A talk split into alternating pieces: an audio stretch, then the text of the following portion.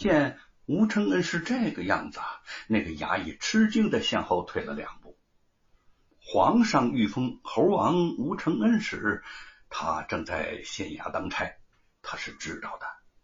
玉凤在一边冷笑着说：“你们捕捉猴子，是不是送到京城给严嵩吃活猴脑子呀？”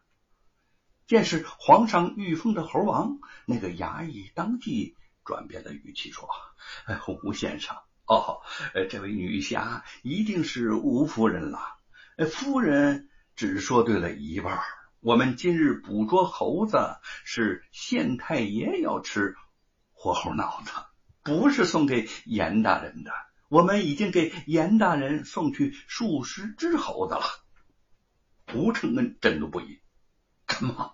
这严嵩吃活猴脑子，小小的县太爷也吃起活猴脑子了，简直是上行下效啊！” 您说对了，这就是上行下效嘛。有的事情严大人能做，下面不能做。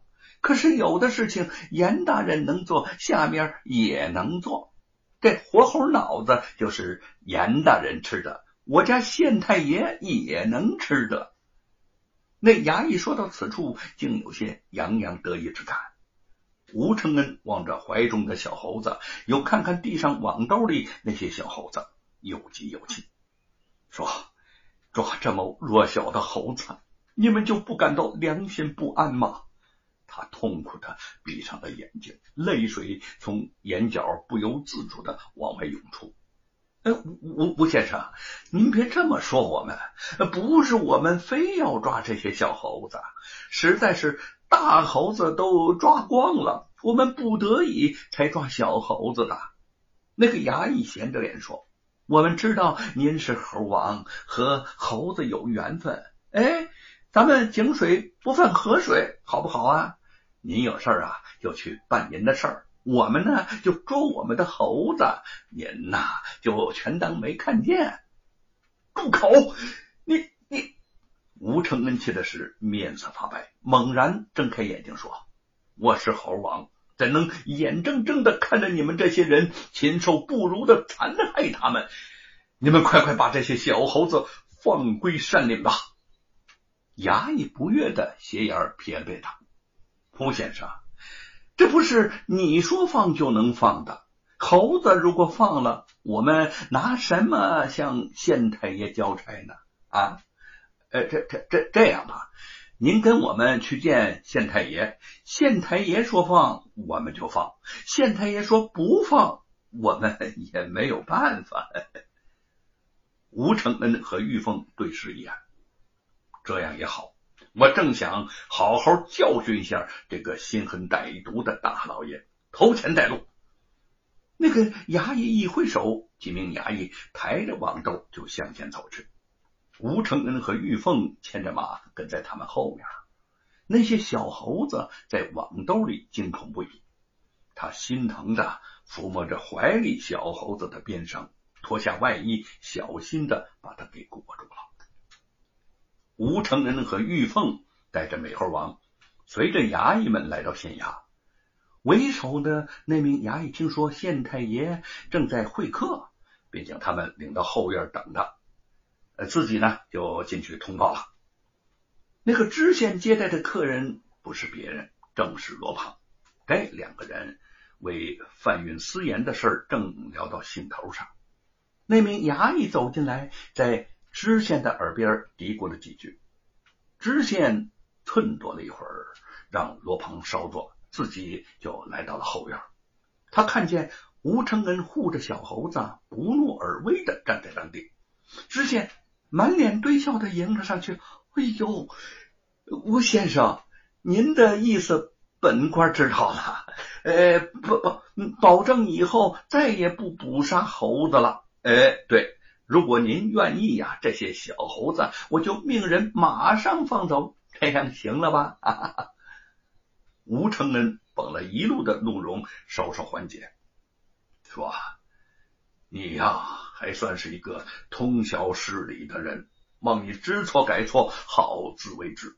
我送你一句话：多行善事才是人之本分。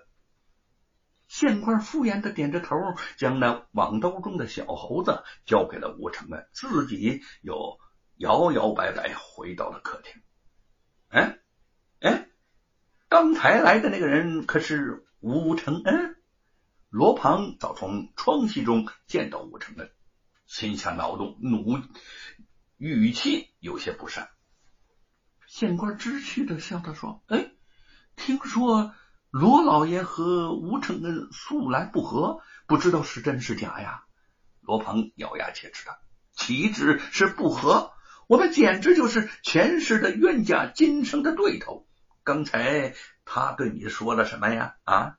哼哼，这个吴承恩真是气人，居然管到我的头上来了，教训我不许吃活猴脑子。”知县是个伶俐之人，察言观色便知如何应对。我看他是受过皇上册封的份上，好歹给了他一点面子。反正他不能总待在县里，他这前脚一走，那些大大小小的活猴脑子，照例是你我嘴里的上好补品。罗庞恶毒的说：“咱们不能就这么放倒他。”罗老爷，您的意思是杀？知县身子那么一激灵，摇头说：“哎，不不不可，这可不可！这个杀字儿可不能轻易的说出口。不管怎么说，这吴承恩是皇上亲口封的猴王，杀了他就等同于造反呐！”罗庞冷笑一声：“哼哼哼哼哼哼。” 这里山高皇帝远，杀一两个人，鬼都不知道。吴承恩不仅在书中骂我父亲是白骨精，骂我伯父是牛魔王，而且他还知道了我贩卖私盐的事情。留他在世上，终究不是一件好事。再说了，如果让他知道你也参与其中，你觉得你这个县太爷还做得下去吗？啊？他见知县有些犹豫不决，又撺掇的说：“有我给你撑腰，你怕什么？别忘了，我身后还有我伯父呢。留着吴承恩，他早晚都是祸害。”嘿，知县想了想，迟疑着点了点头，扬声将那个将吴承恩前来的衙役叫进门来，在他的耳边低声的赋予。那个衙役连连点头，领命而去。他快马加鞭，不多时便在一片树林里追上了吴承恩和玉凤夫妇。只见他们解开了网兜，将那些小猴子给放了出去。转眼之间，这些重归自由的小东西就穿越着不见了踪影，连那只受伤的小猴子也窜上一棵树，消失在林木之间。